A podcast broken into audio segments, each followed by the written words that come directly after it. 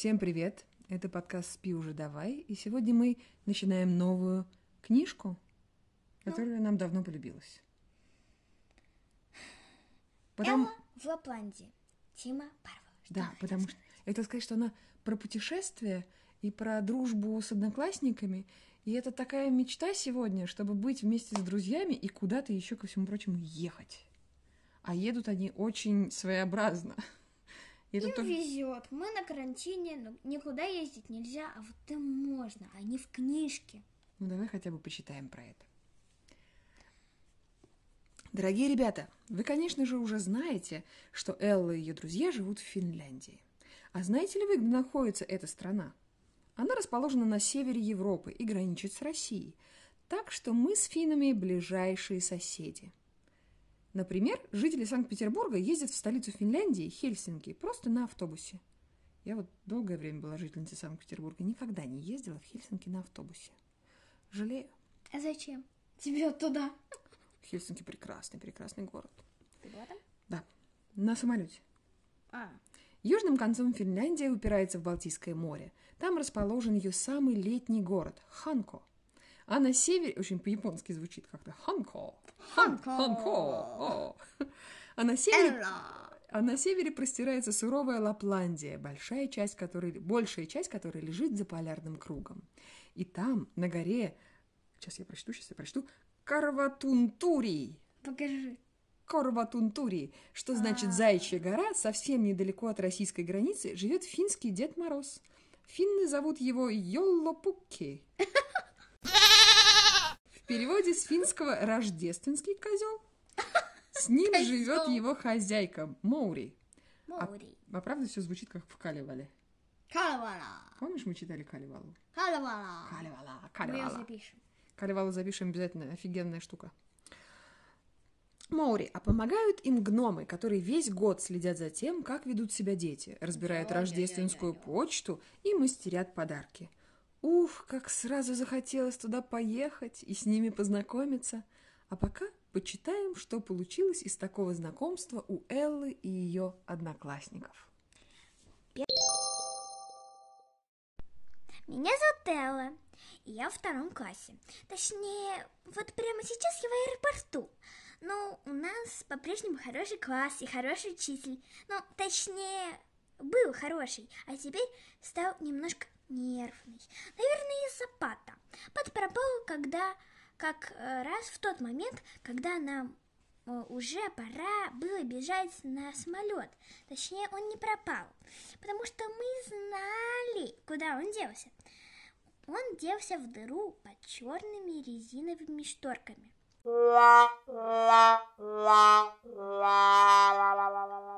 Ну, куда остается багаж? Погоди, это не написано здесь, читай. Перед этим туда э, же уехал подвижущийся ленте его чемодан. И все наши чемоданы тоже. И тут пап, пат, вспомнил, что в чемодане у него остался паспорт, а у нас-то у всех паспорта были в руках, потому что мы улетали за границу. Багажная лента не предназначена для детей. Она только для чемоданов, сказала учителю тетя, которая работает в аэропорту. Зато я предназначен, вздохнул учитель. Что, простите?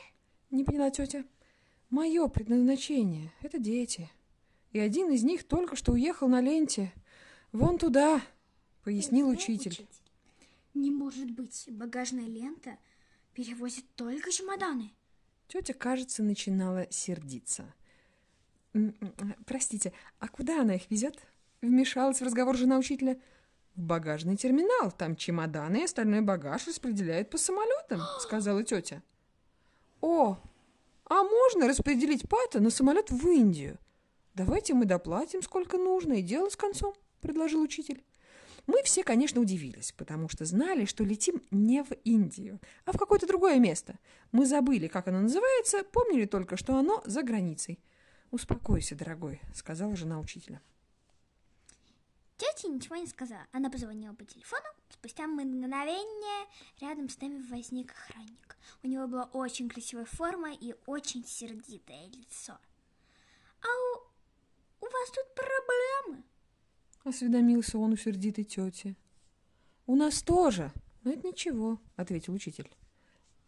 Они хотят отправить ребенка багажом в Индию, сообщила тетя. Это запрещено. Багаж это багаж, а люди это люди. А охранники всегда охранники, заметил учитель. Это вы к чему? Не понял охранник. Послушайте, это просто неразумение, попыталась объяснить жена учителя, оттаскивая его подальше от, окран... от охранника. Мы, к сожалению, так и не узнали, в чем заключалось недоразумение.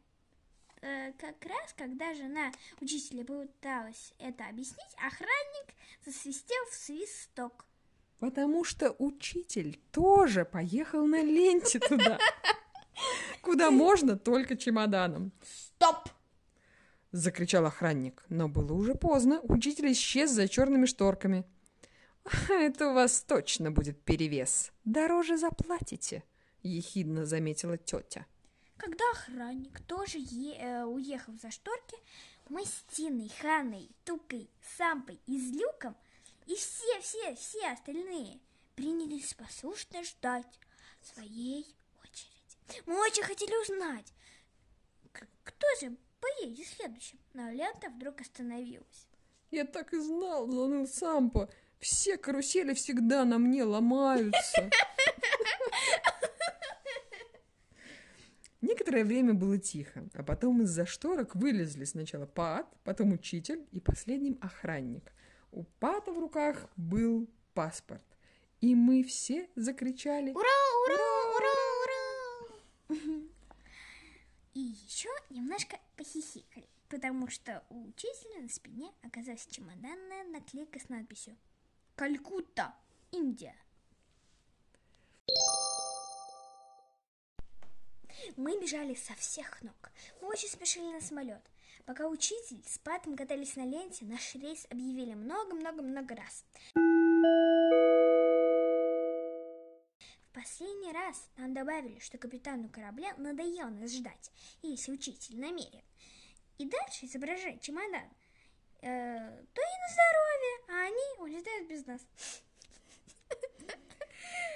Диктор сказал еще, что за нами лучше следить и не давать садиться себе на шею и на багажную ленту тоже.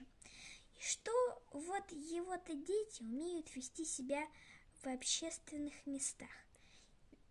Их зовут Роза и Мия. Они играют на скрипке и занимаются фигурным катанием. Этот диктор, похоже, любил поговорить.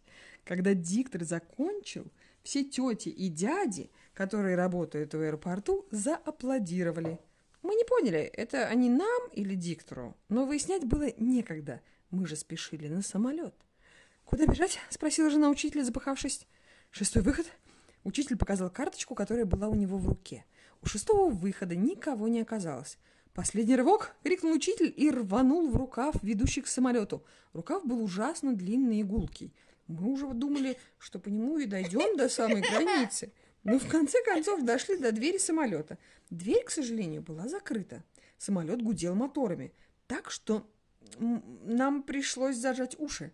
Похоже, они все-таки решили улететь без нас. «Хотели сбежать?» — прокричал учитель своей жене.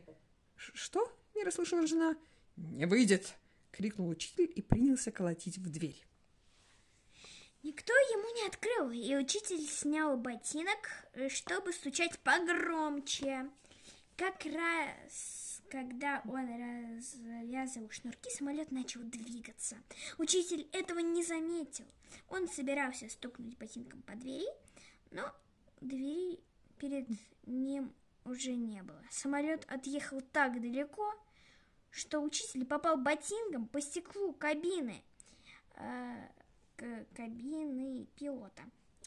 Э, покачнулся и непременно упал бы на землю, если бы в последний момент не ухватился за дворники и не забросил ногу на нос самолета.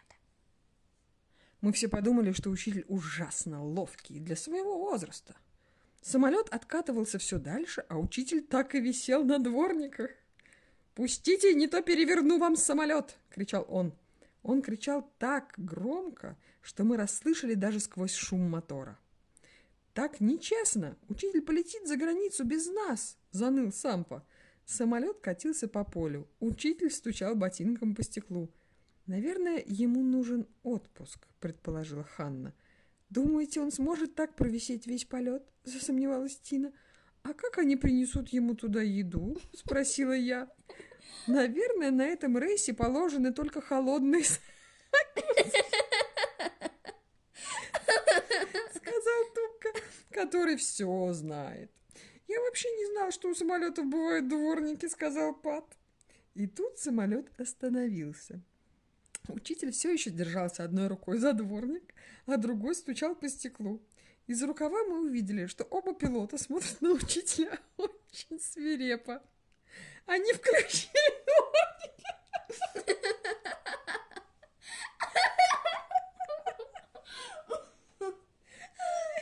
Я не могу смеяться, потому что это очень смешно. Ну, это очень логично, конечно, они включили дворники. Окей. Они включили дворники, чтобы учитель поскорее свалился, но он только покачал головой. Мы все восхищались учителем. Он у нас человек принципиальный.